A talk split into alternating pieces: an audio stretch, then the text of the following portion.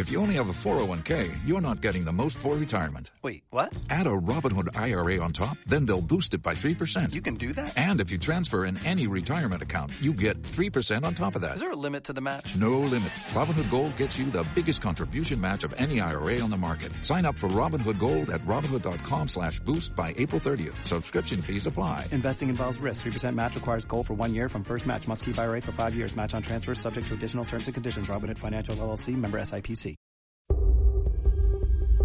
Podcast Los Tres Amigos. Añon chingute. No, no me ha dado ninguna embolia. He dicho hola amigos en coreano.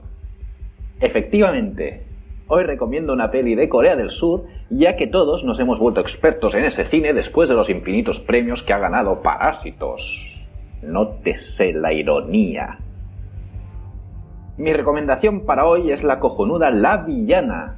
Y no, no se trata de un biopic sobre Greta Thunberg dirigido por Donald Trump, sino de un genial film de acción muy loco.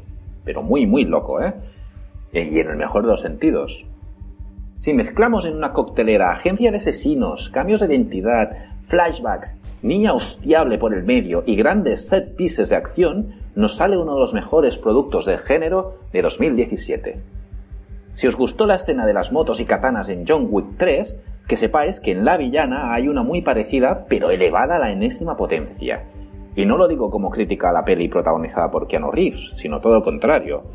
Creo que esa escena se hizo como un claro homenaje a este film. Además, La Villana también empieza con una escena de acción rodada en primera persona que me recordó bastante a Días Extraños. Peliculón, por cierto, ¿eh?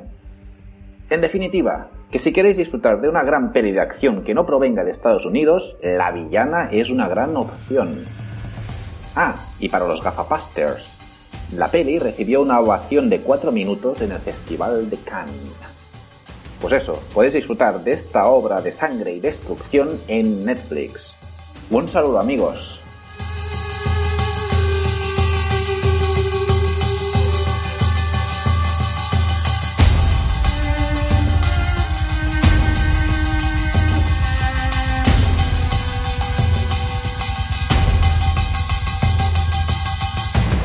Tres Amigos.